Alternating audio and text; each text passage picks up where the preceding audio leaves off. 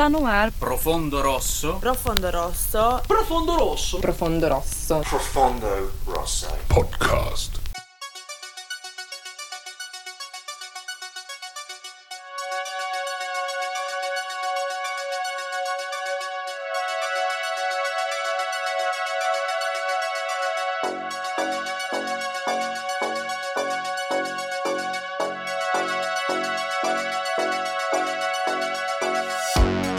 Muito bem, estamos no ar, está começando mais um Profundo Rosso Podcast, o seu podcast sobre cinema fantástico na internet. Eu sou o seu host, Rodrigo Marchetti, tenho aqui comigo sempre meu amigo de longa data, produtor e comentarista desse podcast, que terá o prazer de falar hoje sobre o seu filme favorito, Mário Lucas Carboneira. Olá, Rodrigo. Olá a todos. Então, estamos aí para o último episódio da temporada e falando de um filme que é, diz uma lenda urbana.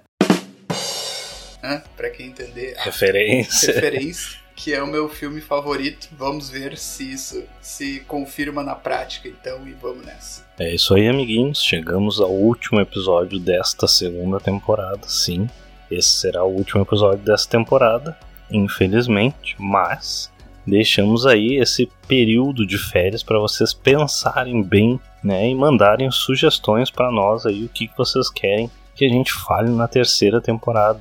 Teremos esse tempo para nos reorganizar, né, que a pandemia e o home office tá tá tá complicado, né? Quem sabe aí trazer pessoas interessantes, pessoas bonitas para participar deste podcast. Quer que isso aconteça? Manda um e-mail para nós no profundorossocast@gmail.com ou fala com a gente através das nossas redes sociais no Instagram profundorossocast e no Facebook facebook.com/barra profundorossopodcast. Vamos lá que o Lucas está ansioso, então, sem mais delongas, vamos ao filme do dia. Um grupo de jovens enfrenta um assassino mascarado que testa seus conhecimentos sobre filmes de terror. A pequena cidade de Woodsboro nunca mais será a mesma. E o filme de hoje é Pânico, de 1996, do título original Scream. Pânico tem um roteiro de Kevin Williamson e a direção fica a cargo de Wes Craven. A partir de agora, esse programa terá spoilers. Então, se você ainda não assistiu Pânico, vai lá, assiste. Está perdendo aí, eu ia dizer um filmaço, mas não sei, né? A vingança começa a partir de agora. Quem assistiu o último episódio aí vai saber do que eu estou falando, né? Você ainda não assistiu Pânico, Scream, vai lá, assiste e depois volta aqui, porque aqui a gente faz aquela análise aprofundada. Bora! Hora do show, porra! Bora lá então, Lucas. Vamos falar sobre este filme. Tá difícil achar um adjetivo. aí. Tá, tá difícil achar um adjetivo pra esse filmeco. Não, tô brincando, brincadeiras à parte. Que podemos falar aí deste filme que, no final das contas, é uma grande homenagem a esse gênero tão querido do slasher por nós por nossos ouvintes aí. Então deixo aí para você introduzir os seus pensamentos iniciais a respeito desta película. Beleza. É, então vamos lá, né? Eu, eu, eu, acho até um pouco temerário aí da parte do Rodrigo é, falar mal desse filme, já que é o filme do Wes Craven, né? Que é um diretor que ele gosta muito. Não sei por que ele tem essa birra, na verdade eu sei por, por quê, né? Só porque eu falo bastante do filme, ele tem que fazer o, o do contra, né? E, e tudo bem, não tem problema, porque eu sei que, né, já contrariando assim, as expectativas desde o começo, esse não é o meu filme de terror favorito, nem sequer slasher é o meu favorito, né? E Vamos ver na hora da- das notas depois né, como é que ele fica, fim das contas, na minha opinião, claro, né? Mas é um filme bem legal, evidentemente, assim, eu acho que não tem como negar, o Rodrigo vai, vai malhar um pouco ali para né, fazer a, a vingança dele, para como humor também, mas acredito que ele goste do filme né, em, em algum grau, assim, porque não tem como dizer que é um filme ruim. Ah, No meu entendimento, né? Pode até dizer que ah, é um filme a mediano pra bom, coisa assim. Né? Mas um filme que eu não assisti, assim, não é um filme que eu assisti muito cedo na vida. Não faz muito tempo que eu assisti ele pela primeira vez. Uh, só que ele é um filme que é bastante referenciável, né? por motivos óbvios, né? O Rodrigo falou ali que ele, ele faz, ele é, de certa forma, uma homenagem. Ele usa bastante da metalinguagem, evidentemente. Né? Essa, essa ideia de ser um filme dentro do filme. Né? Então a gente tem ali, eles estão assistindo filmes de terror, Halloween, etc., no filme, e tem as referências do Randy, que ele faz ali aos lugares comuns, aos clichês do gênero e tudo mais. Que enquanto eles vão falando disso aí, os clichês vão acontecendo ou não vão acontecendo, mas muitas vezes acontece, né? Então, por exemplo, a gente vê aquela a cena que a Sidney tá conversando com Ghostface e, e diz que é, é, ridículo, os filmes de terror são ridículos porque as pessoas ao invés de sair por porta da frente fugir, sobem a escada, né? E aí ela logo em seguida faz isso, né? Logo na cena seguinte ela já faz a mesma coisa por, por necessidade, de qualquer forma. Então, cheio desse, dessas coisas, eu eu acho isso legal, acho que até contribui com o filme, claro. Muita gente acha que essa é a parte mais legal do filme. Não é, para mim, não tanto. Né? Eu acho legal, acho que às vezes eles forçam demais, assim, às vezes quebram demais essa questão da barreira do, né, da, da, do a quarta parede. Ah, a quarta parede, exatamente, entre o público e o, né? Quase. É, só falta em algum momento o ator piscar pra tela, assim, né? Mas a gente tem momentos que, que o, o próprio vilão ali, né? O Billy Loomis, olha pra tela e fala, assim, né? Às vezes, todo mundo às hum. vezes enlouquece um pouquinho, uma coisa assim. Então, tem bastante disso, às vezes acho exagerado. No geral, funciona, mas às vezes acho exagerado. A gente pode falar depois, talvez, um pouco mais sobre isso mas um filme muito legal que traz aí coisas que eu, que eu já acho bem mais interessantes, por exemplo, a ideia do whodunit, né, do quem é o assassino. Nesse filme funciona muito melhor do que em outros que tentaram fazer isso. Posso citar o Sexta-feira 13 aqui, não é para cutucar o Rodrigo nem nada, mas o primeiro Sexta-feira 13 tenta fazer isso, mas não funciona muito bem. Nesse filme fun funciona porque tu pode, eu acho que eles te dão as pistas necessárias ali para descobrir quem são os assassinos, no caso, né, que essa é outra questão, que é muito legal, que é o fato de que não é só um.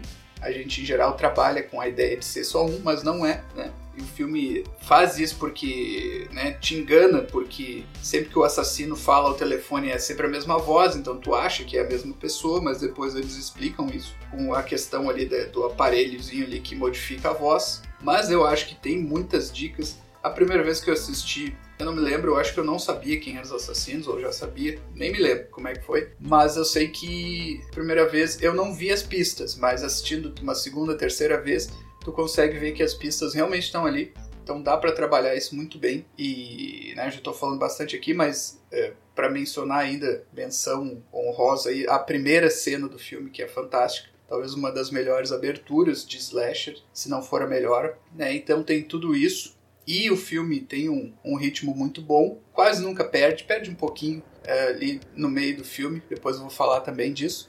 Mas no geral, um filme muito sólido, muito legal. E, bom, vamos deixar o Rodrigo falar e, e vamos ver o que, que ele diz. É, eu tenho uma.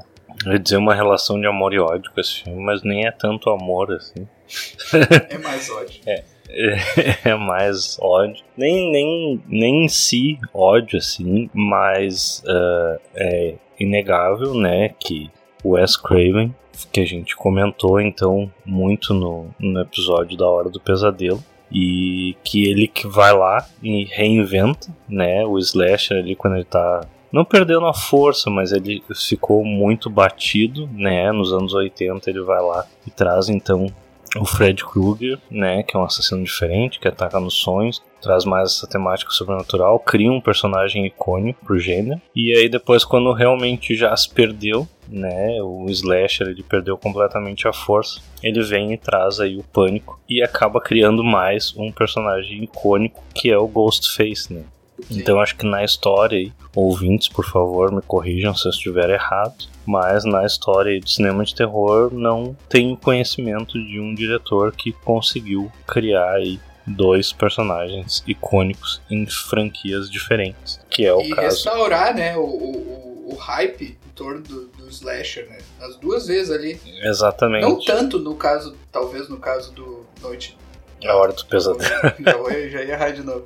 Na hora do pesadelo, mas com certeza no caso do, do Pânico ele re- reanimou, né? O gênero que tava moribundo ali. Mas pode continuar. É, e isso é uma das coisas que, que faz eu não gostar muito do Pânico, que é mais ou menos a relação que eu tenho com o Matrix, né? Que eu tenho a minha teoria que o Matrix, apesar de todo mundo achar muito foda, ele, ele acaba tornando banal o CGI, né? Que depois vai ser muito utilizado.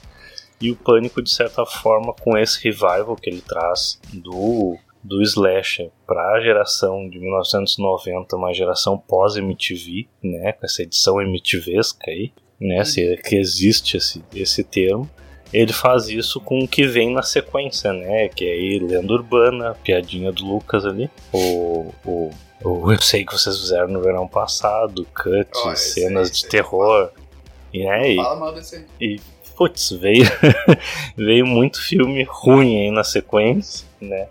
E aí os, os slasher teen, e eu erroneamente falava isso, né? Ah, esses terror adolescente aí.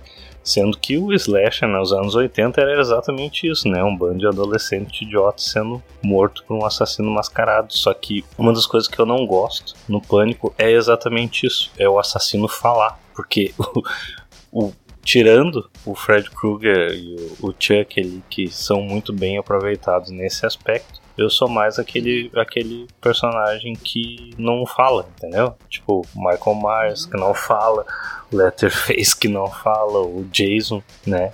que Não fala, Uhum. né? É aquela coisa mais, mais imponente, mais sombria ali. Até depois revivido aí também com o Hatchet, né? Que é o Pânico no Pântano, que traz o Victor Crowley aí também, bem bacana. Mas é, é sim, e o filme ele é cheio de referências, né? Então pra mim ele é muito, acho que o roteiro, né? Até depois a gente vai falar das curiosidades ali que não foi muita gente que levou esse roteiro a sério, porque ele presta muita homenagem, traz muita referência, né? E alguns personagens não são levados a sério realmente. Tipo, eu não consigo levar o Rudy ali a sério, apesar de eu gostar do, do ator ali que faz o salsicha do Scooby-Doo depois vai fazer, mas né, é uns, é uns personagens pra mim que não, não, não- né, não, não consigo simpatizar com eles, né?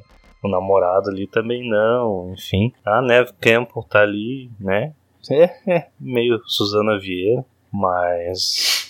E o próprio papel do, do, do, do Dewey ali, né? Que é meio pra tirar sarro, então, dos, dos policiais dos Slash, né? Que fazem nada ou pouca coisa em relação ao é, muito pouco ou nada nos filmes, né, dos anos 80. E sim. o que eu menos gosto do filme, apesar de ter algumas coisas que eu gosto, concordo que a cena inicial é muito boa, né, tanto que foi graças ao Pânico que eu descobri que a o Jason não era o vilão, né? O assassino de Sexta-feira 13. Eu só conheci Ah, Sexta-feira 13 a partir do Jason. Isso é uma coisa que a gente fala até no episódio do Sexta-feira 13, do primeiro. Né, então, que o Pânico dá esse spoilerzão aí, e aí eu fui correr atrás né, do primeiro Sexta-feira 13 por causa disso. E eu lembro que essa cena inicial me chocou bastante, porque, pô, Jill Barrymore no filme, né, cara? O cara imagina que a Jill Barrymore vai ser a principal. E ela, ela é morta logo no começo ali, né? E aí eles abusam do gore ali, né?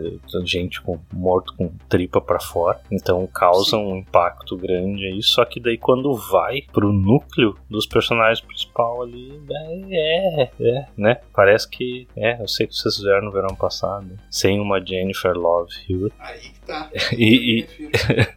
E, e o fato do final é uma coisa que eu não gosto. Eu não, não gosto. Eu sempre desconfiei desde o começo que o namorado era o assassino. Mas eu não. não cara, não sei, não consegui comprar essa ideia de dois assassinos. Eu acho a motivação idiota, apesar de todo o discurso que eles fazem a respeito da motivação ali e tal, comparação com o filme de terror. Mas né, não vou deixar tu falar aí, tu tá salivando já. Não, não. ah, algumas coisas muito interessantes aí que tu diz. o- a questão dos personagens. Sim, né? Eles são bastante caricatos. Não é só o, o Dewey, claro. A própria Gayle Weathers, né? A Courtney Cox, que faz também uma personagem de, de jornalista bem estereotipada, assim. E, claro, não é, não foi um erro de atuação, não foi um erro de roteiro, era o que eles queriam, né? Sim, o Stewart, né? O, o Matthew Lillard, né? O Salsicha e tal. Uhum. Uh, sim, é um pouco, um pouco difícil de acreditar, principalmente pelo fato que ele é o, um dos assassinos, né? E aí quando revela, a pessoa tem um,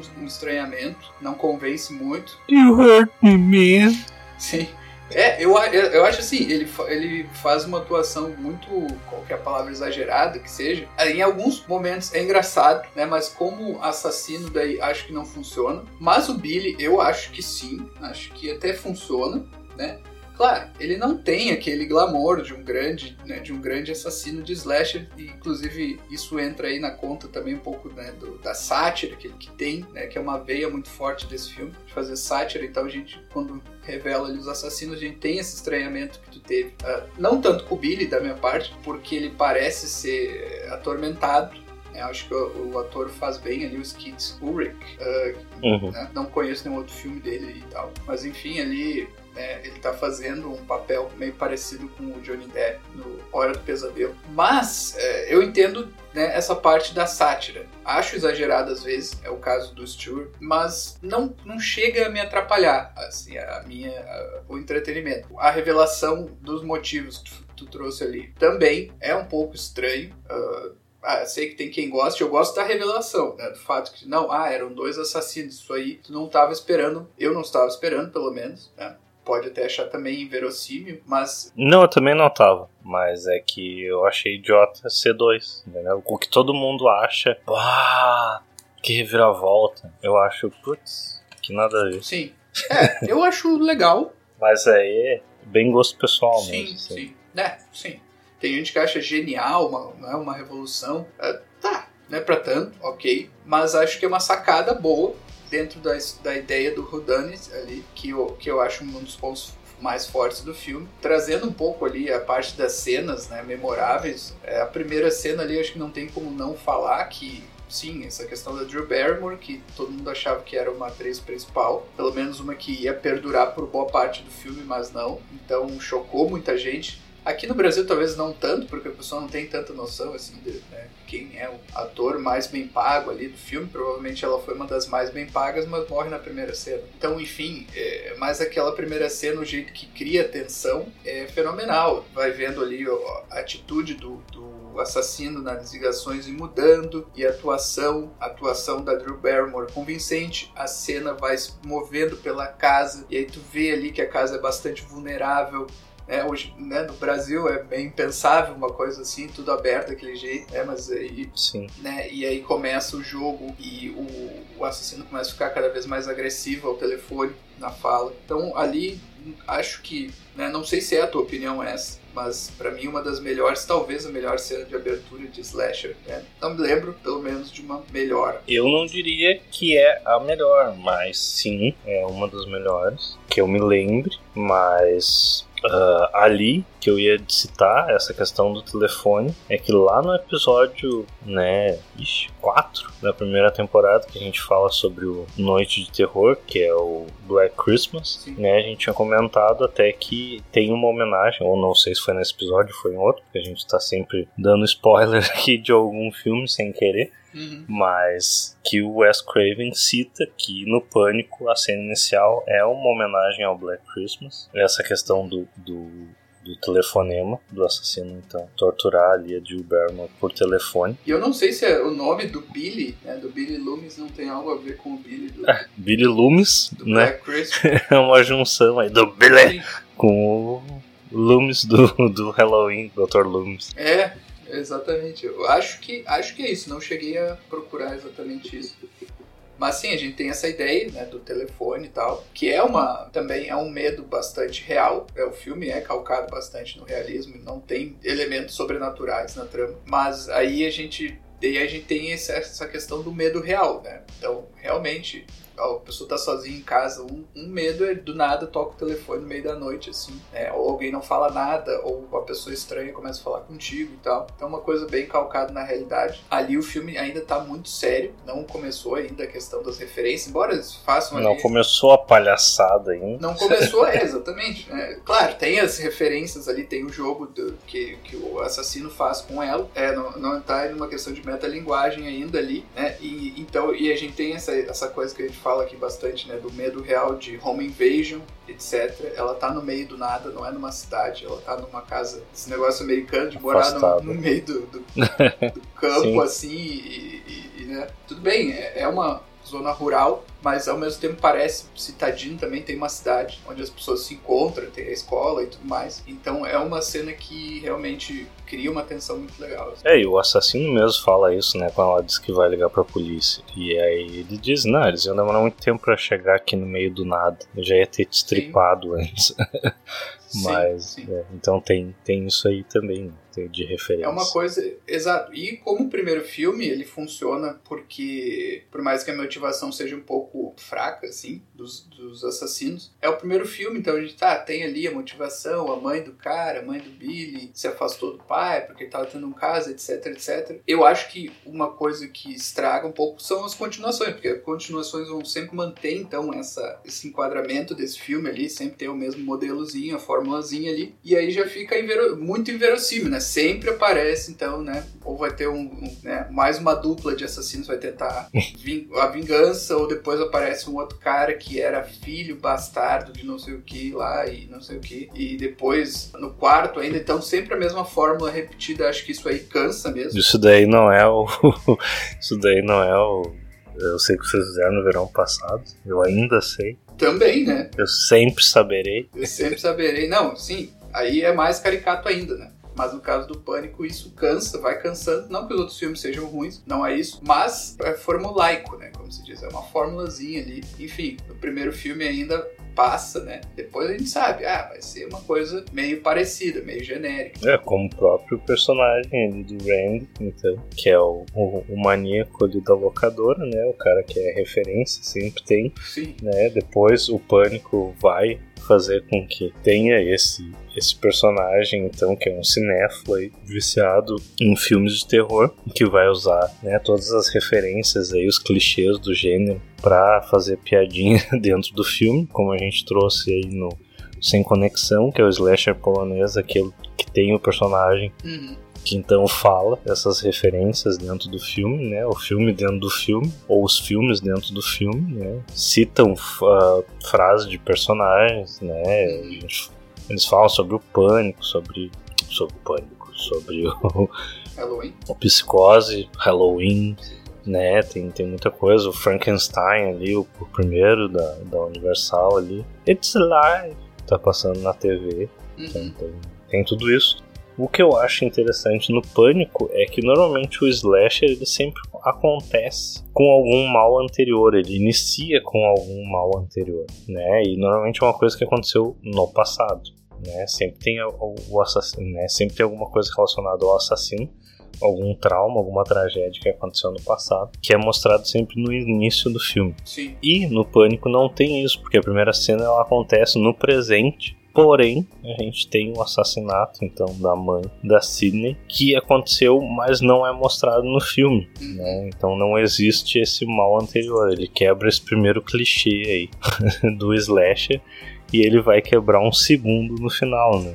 O segundo clichê, então, Wes Craven mais uma vez. Ele não é o roteirista, mas a gente sabe que sim, tem muito a mão dele aí no filme, mas o, o roteiro brinca então com essa, com essa quebra aí desses dois clichês principais, né? Tu diz no final o fato de que os assassinos são mortos mesmo. É, o final, o último susto, né? Que, ah, essa é a parte em que o, o assassino volta pra dar aquele último susto, né? Uhum. E aí tem o Not in My Movie, né? E, e esse início aí que não é baseado num mal anterior passado, Sim. né? Que inicia o filme ali. né? A cena inicia no presente. E até então não há justificativa nenhuma pro assassinato da Jill Barrymore e do namorado, Exato. a não ser um pequeno diálogo que é falado no filme ali, que ela teria sido namorado do Stuart ali.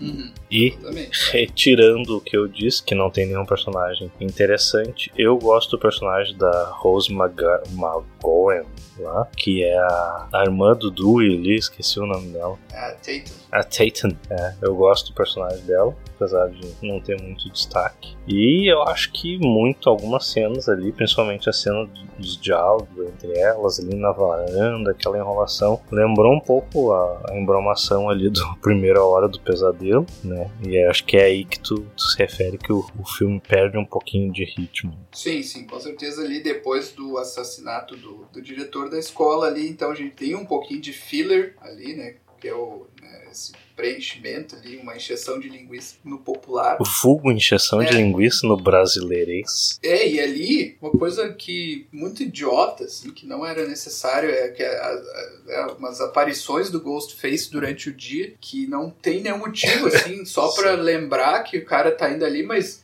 é uma coisa tão implausível, não era possível que o cara estivesse andando na rua, né, com a polícia ah, fazendo buscas e o cara aparece, né, num reflexo ali de um- uma porta ali de, al- de alguma coisa ali, de um refrigerador, aparece atrás de umas árvores, totalmente desnecessário e logo em seguida os dois assassinos aparecem ah, sem, né, sem a, a- a vestimenta ali, sem a, A fantasia. a fantasia, né? Logo em seguida, e isso leva até, né, a, a uma teoria de fã, né, de que aquele que aquele Ghostface que apareceria seria o do terceiro, né, na verdade, estaria rondando ali, uma coisa ainda mais absurda, enfim, né? Mas é uma teoria de fã, tem que respeitar, né? Mas enfim, acho aquela partezinha ali um pouquinho desnecessária, até porque o filme é longo, né? Sim, eu Ele, pô, se tivesse cortado ali, poderia ter feito um filme basicão de uma hora e meia ali, e eu acho que não, não teria perdido muita coisa. Exato, o filme tem uma hora e cinquenta, poderia tirar 20 minutos aí de enrolação e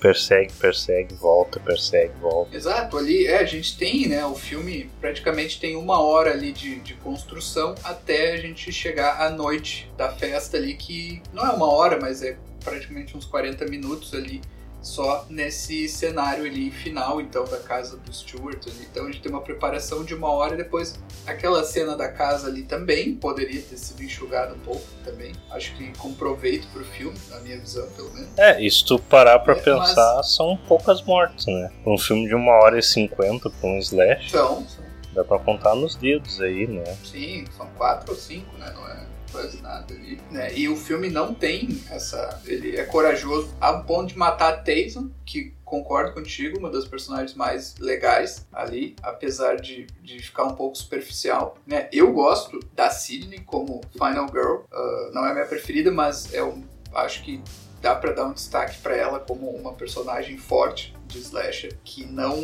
não se acovarda diante do perigo, não é uma final girl daquelas que só foge, ela enfrenta. Sim. Ela, ela mostra uma fibra ali e é legal. É, às vezes ela é um pouco chatinha, assim, como, como personalidade né, da personagem, mas dá pra relevar isso aí. Ainda pra não dizer que todos os personagens são, são esquecíveis ou muito caricatos, eu, eu, eu frisaria ela, né, a Sidney e a Tatum como os melhores e o Billy um pouquinho depois, assim, que eu acho legal. Sim, é, eu acho que sim, esse é um ponto positivo. Né, dela como Final Girl, que sim, ela é uma Final Girl que desde o início ela enfrenta o assassino, isso é uma coisa interessante. E lembrei agora de mais um clichê que o, o Pânico acaba quebrando, que é essa questão da virgindade da Final Girl, né? Ah, sim. que é revelada no, no final ali depois, né? Então, como ela não é mais, ela pode ser morta, essa é a regra do jogo. né? Isso é uma coisa interessante que, que o filme coloca também. É interessante, né? Ali tem essa coisa um pouco, qual seria a palavra, assim, Moralista? Não, não, não, não nessa veia, assim, mas é uma coisa que é meio doentia, assim, né? Porque ela acaba dormindo com o próprio assassino. Até ali a gente. O filme tá tentando limpar um pouco a barra dele, assim. Há circunstâncias que atenuam a, a possibilidade dele ser o assassino ali. Aí a gente tem logo em seguida uma cena em que ele morre. Né, mas para quem tá prestando bastante atenção, vê que a gente não vê de frente, nunca, né? As facadas que ele supostamente leva do Ghostface. Então ele tá de costas, né? Então ali, para quem tá prestando bastante atenção, que não é Em geral, não é o caso das pessoas que estão assistindo pela primeira vez, mas uma segunda, terceira vez a gente nota isso, né? Então, realmente não é conclusivo pelo que o filme mostra que ele foi realmente assassinado. É, e uma coisa que, que eu não sei, que eu não comprei muito do final ali, é aquela cena, então, que os dois ali, né, o, é o Randy e o Stuart chegam na casa, um acusando o outro de ser o assassino. Uhum. Ali é uma coisa que ficou meio inverossímil pra mim. Sim, ali quem, quem é o assassino, o Ghostface naquela, naquele momento, claramente é o Stuart, né? Porque o, Sim. o Billy tá lá em cima, ainda se fingindo de morto. Né? Então quem tá fazendo tudo a partir daquele momento e quem supostamente mata o próprio Billy é o, é o Stuart vestido de Ghostface, né? Aí do nada a gente tem essa cena aí que tu fala, né? Dois, três minutos atrás o Ghostface tava vestido e atacando a Sidney e aí de uma hora pra outra ele aparece, né? Sem, sem a roupa ali. É, é meio fora, assim, meio... Ah, e fora que eles conseguiram Provável. fazer tudo isso, né? Pegar o pai dela também, e aí matar aquelas pessoas a esmo, porque mataram o diretor da escola. Sim. Né? Tem umas coisas que não Ali- faz sentido se, se a vingança era né, baseada na, só na Sidney. Sim, exatamente. Ah, pelo menos o, né, o caso da Casey, da Drew Barrymore, a gente entende que é uma vingancinha pessoal do Stuart ali, porque provavelmente ela abandonou o Stuart. Isso é dito, na verdade. E aí o, o namorado atual dela acaba entrando né, na pacote. Mas o, ele não tem, tem, realmente não tem cabimento. É só porque eu acho que né, a contagem ali de, de mortes estava muito baixa, então vamos matar o cara aqui, sei lá. Porque ali a gente tem até o, o Wes Craven aparecendo naquela cena ali, né?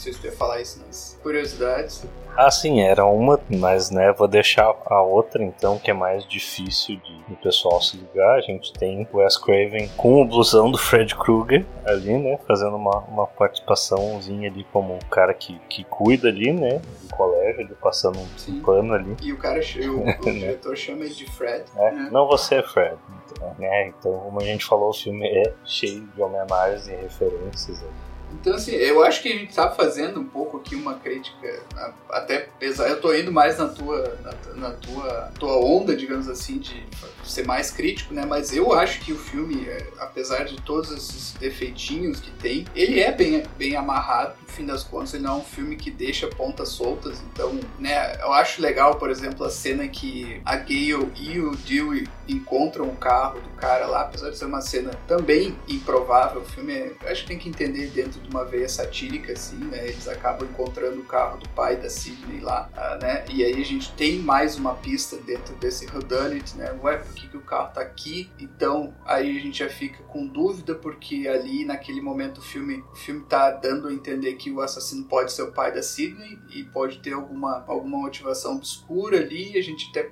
pode pensar que é isso, né? Apesar de provável. Sim, ou o próprio Dewey, O próprio Dewey, que é estranho, né? porque é estranho ele, ah, não, vamos ali comigo e tal, né? No meio do mato ele procurar um, um carro e tal. Vamos a pé. Eu Uhum, acho que o filme acaba fazendo uma, uma brincadeira com quem pode ser, né? A partir desse momento já. Sim, como diz o Randy, né? Everybody's a suspect. né? Todo mundo é suspeito. Essa é a, a fórmula, né? Sim. Uma fórmula muito simples, né? Que ele grita lá naquela cena que eu acho bem engraçado. É, essa cena é legal, né? E eu não gosto exatamente dessa interpretação do Stuart, né? Que parece que o cara tá sempre, né? Sempre nóia, sempre loucão do crack ali. Sim, mas, né? Provavelmente foi isso aí que levou ele a- a- ao, ao papel do, do Salsicha no Scooby-Doo, né? Porque realmente é um- uma coisa estrambelhada, assim. Um pouco até Debbie Lloyd, né? A atuação dele. É, E ele no final, gente, É, o final é engraçado, mas o que eu ia dizer é que ele tem um papel legal no remake dos 13 Fantasmas, né? Que, que é interessante. E é bem diferente desse do, do Stuart que ele faz. É, bem diferente é, é demais, mas é, é um pouco. É um pouco diferente. Não, é, a, de- a cena final, então, quando eles se revelam e tal, ali eu acho legal, o, né, aquela, apesar de ser quebrar a quarta barreira ali, né, quando ele vira e diz, né, ah, everybody gets a little mad sometimes, alguma coisa assim, né, todo mundo enlouquece um pouco às vezes. E aí quando tem o discurso final deles, que também tem que ser entendido numa veia satírica, eu acho legal aquele discurso, apesar do conteúdo das palavras não fazer muito sentido, né, uma hora eles falam que a motivação tem, não tem muita motivação, que mais legal nos filmes é quando a motivação não é apresentada, mas logo em seguida eles dizem que o Billy diz que é por causa da vingança, ali por causa da mãe dele, etc. E aí depois ela pergunta, né, pro Stuart qual era a motivação dele, ele diz que é pressão dos pares e tal. Também acho engraçado aquela cena, porque daí quando ele diz ali que eu acho que eu estou morrendo, cara, tal, eu acho bastante engraçado. É, essa cena é engraçada. Eu acho que tu me cortou ali... muito fundo, cara. É, ali, ali Tô meio tonto. Fica numa, fica numa vibe engraçada, né? Cômica mesmo, né? E aí a gente tem ali, mas eu acho que é bem feito assim a jogada toda, né? Porque daí aparece a Gale com uma arma e aí o só que ela não consegue atirar porque tá com o dispositivo ali travado, né? E aí eles voltam a atenção para ela e de repente a Sidney consegue escapar. Acho que ali funciona essa cena final assim, toda a dinâmica que, que faz para ela conseguir dar aquela volta, né?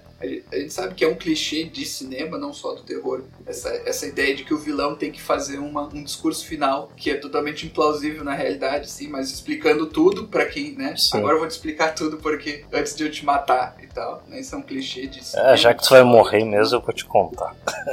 É, eu vou te contar tudo, mas tu vai morrer logo em seguida. Não faz sentido, né? Mas sempre tem. Ele consegue fazer esse giro ali, o Wes Craven, legal. Aí a Sidney consegue fugir e tomar conta da situação. E eles já estão loucão mesmo lá, porque estão perdendo sangue, estão feridos, não sei o que. Tem toda aquela ideia deles de, de se auto-esfaquear pra parecer como se eles também fossem vítimas e tal. É uma ideia legal, não muito usada, assim, acho que foi uma, uma sacada boa ali do, ah, do é, é, essa ideia é uma ideia legal. Ela é legal, implausível também um pouco, sim, mas, mas legal. Assim, não que não é impossível de pôr em prática, é só muito arriscado. Sim, como eu disse, ninguém morre imediatamente de uma facada na barriga. Sim, exatamente. E ali supostamente eles estão atingindo locais, né? É. né que não, não causaria morte. É, já se fosse na veia femoral, na coxa é perigoso, criança. Perigoso. Sim, é. é. You cut me, man. E ali então a gente tem né, essa dinâmica do. A gente vê a dinâmica do Billy como o, né, o cara que teve o plano, né, o cara que controla as situações, e o outro realmente uh, como um, um, ajudante mesmo, meio pateta, meio palerma. Enfim, tem tudo isso, eu acho legal. Até ali quando, quando termina, assim, então, né, tu disse que não gosta muito do final. Acho, eu acho satisfatório como um todo bem legal, né? Não o mais genial de todos, como alguns pensam, não, não acho isso, mas acho um final legal. Não, eu, eu acho legal, eu gosto do final, eu não gosto da revelação. Uhum. Eu não acho tudo isso, né? Todo mundo coloca como o mais genial ser dois assassinos. Eu acho uhum. que isso daí para mim é o que é o mais fraco na realidade eu gosto da dinâmica do final, né? Essa parte meio palhaça aí. Nos caras, tipo, expectativa versus realidade, né? A gente vai bolar um plano aqui e a gente vai se esfaquear e vai sair como vítima e vai dar tudo certo, né? Tipo, agora tu me esfaqueia. Oh, cara, tu me, me cortou muito fundo tô ficando tonto. Essa parte é, é, engraçada, tem essa, essa quase quebra aí da, da quarta parede, então, né? Tipo, ah, agora é a cena que o assassino levanta para dar o último susto, não no meu filme, né? Isso é legal. Mas eu acho que é a questão da revelação, assim, que não me chamou tanto atenção, eu, né? Depois que eu pude pensar, ah, que idiota, achei que fosse, né? Outra coisa, assim, mas talvez muita expectativa, apesar de sempre desconfiar do Big. Pra mim ele tem cara de, de assassino. Assim como sim. eu sempre desconfiei do assassino do Harper's Island, que sim, spoiler alert aqui, copia ideias do Pânico, mas é isso. Não, e, e, eu acho legal isso, que eles retratam então os assassinos como uh, caras que são dementes, né? Cara fora da casinha e aí eles têm um plano. O plano não é impossível, mas é implausível e aí quando eles tentam botar em prática eles se perdem. Né? Então é coisa. Eles ficam bastante humanizados ali, né? Não, eles realmente não são os assassinos típicos de, de slasher, né? né?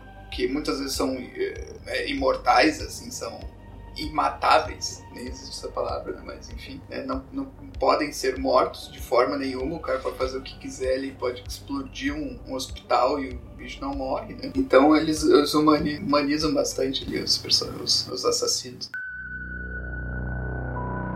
Você está ouvindo Profundo Rosso Podcast. Bom, vamos às curiosidades então. A primeira delas, que eu comentei ali que teve mais um, uh, uma aparição de um ator, atriz conhecida aí no filme, além da participaçãozinha ali do Wes Craven fantasiado de Fred Krueger, é a participação da Linda Blair, que é a menina do Exorcista aí, numa, numa cena onde ela faz o papel de uma repórter que pergunta ali sobre o caso, né, pro Dewey quando eles estão quando ele tá chegando na escola ali, né? Ah, eu tenho direito de saber, as pessoas têm direito de saber e tal. Ela fazendo uma pontinha ali, uma homenagenzinha aí no pânico, né? A segunda curiosidade, então, é que três diretores haviam sido cogitados para dirigir o filme, né? Eram as primeiras opções aí que eram o Robert Rodrigues do Drink no Inferno, o Sam Raimi, né, do Evil Dead e o Danny Boyle, que é do Extermínio, foram cotados para dirigir o filme, mas nenhum deles levou a ideia a sério. Então, aí, uma, uma das coisas que a gente tinha comentado anteriormente aí, que o pessoal não levava muito a sério o roteiro do Pânico, né? exatamente por causa desse monte de, de referência em linguagem. E o Wes Craven também, né? Ele relutou um pouco em aceitar, ele até queria se distanciar um pouco do gênero etc. Mas acabou aceitando depois porque recebeu uma provocação lá, então, de uma pessoa então, conhecida dele e tal, que ah, não consegue mais fazer filmes, não sei o que, de terror e tal. Ele foi lá e aceitou esse roteiro. O roteiro do Kevin Williamson, né, que depois foi fazer também o Eu Sei Que Vocês Fizeram no Verão Passado, não tanto sucesso, mas ele ficou bastante famoso, então por ter conseguido fazer esse roteiro aí que renovou né, as forças do gênero. Mas... É, reaproveitou aí, né? cara que faz um, um roteiro com tantos homenagens aí, né? Mais fácil criar um. What are you waiting for? Ah, sim com certeza. Uma última curiosidade, então, é que o personagem do Dewey, do David Arquette, deveria ter morrido no final do primeiro filme, mas como o personagem fun funcionou tão bem, né, foi um personagem que foi tão carismático aí durante a história, o Wes Craven resolveu deixar ele vivo, só que ele faz, né, o personagem então acaba ficando aí muito perto da morte em todos os filmes. Só se fode. Sim. Isso aí. Você está ouvindo Profundo Rosso Podcast. Bom, ficaram curiosos para saber as nossas notas? Ou apenas a minha, porque estão imaginando aí um 9-10 do Lucas. Mas antes temos que descobrir o que a crítica abalizada falou a respeito de Pânico. Isso aí, então vamos lá. Temos aqui no IMDB, então, a nota de 7,3, uma nota legalzinho aí, os padrões aí, né, filme de terror, etc. Slasher, 295 mil pessoas votaram, um montão de gente.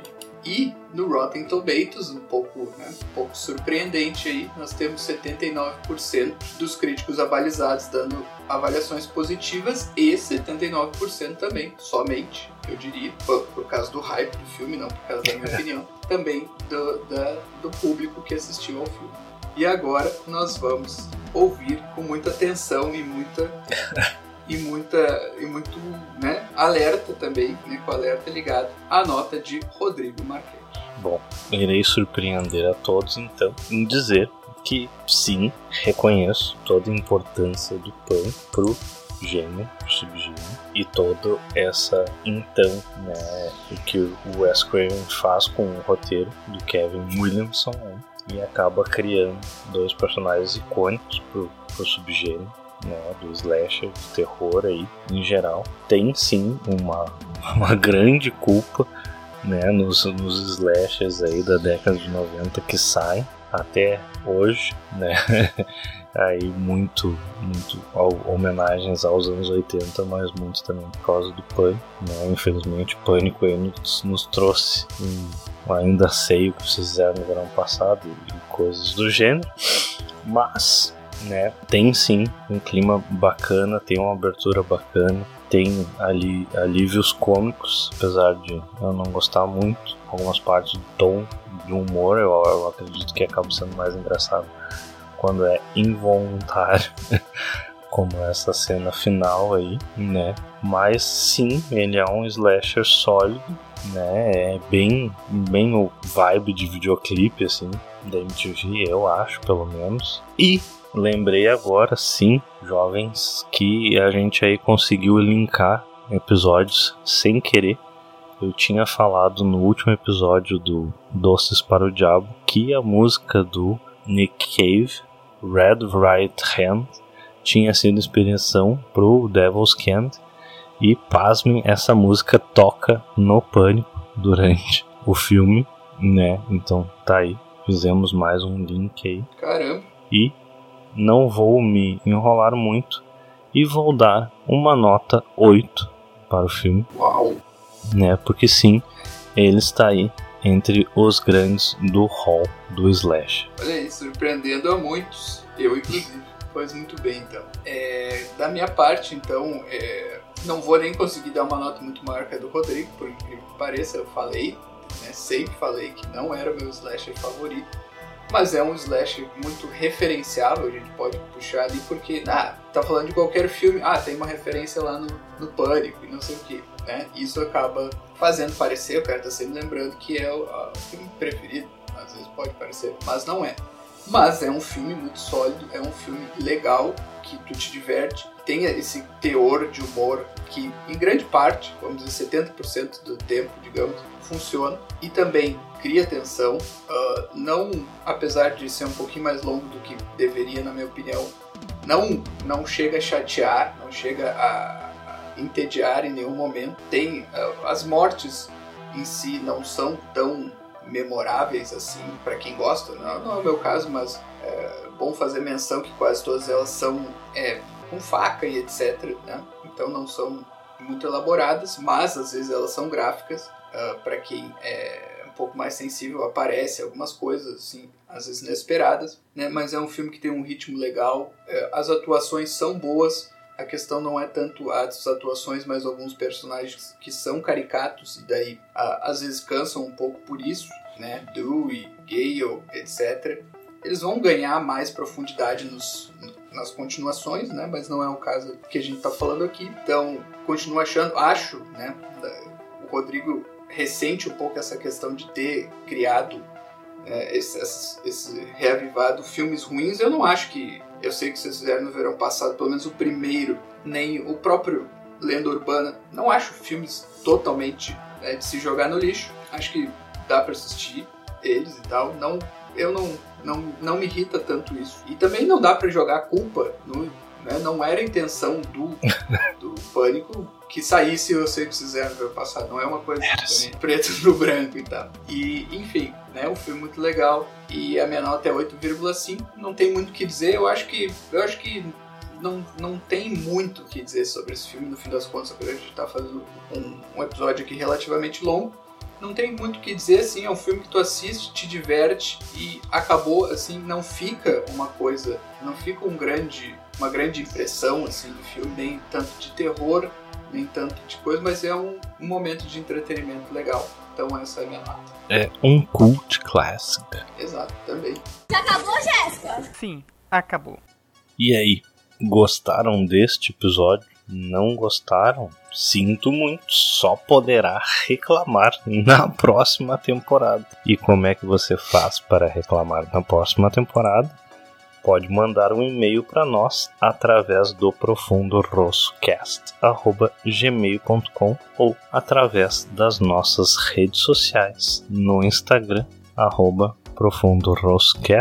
e no Facebook, facebook.com barra Profundo Rosso Podcast. Se você perdeu algum dos nossos episódios, na nossa página do Instagram nós temos lá nos destaques as duas temporadas com todos os links dos episódios para o Spotify ou você pode procurar aí no seu app ou plataforma favorita pelo Profundo Rosso Podcast e aproveitar para maratonar aí alguns dos nossos episódios nesse nosso breve período de férias.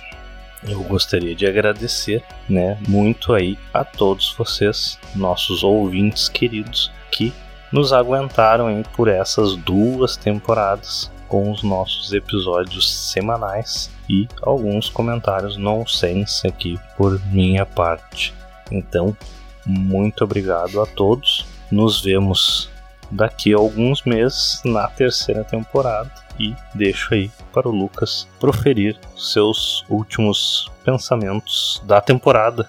da temporada. É, então é isso, né? Agradecemos aí também o pessoal que teve com a gente, nos aguentou, conversou também, as interações. E né, não temos ainda uma data fixa para voltar. Quem quiser ficar sabendo, né, nos segue lá, vamos atualizar na medida do possível, né, com as informações novas no nosso Instagram, etc, etc, né?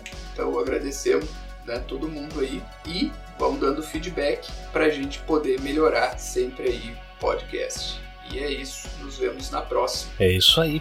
Uma boa noite a todos vocês, bons sonhos e até a próxima temporada. Valeu! Valeu!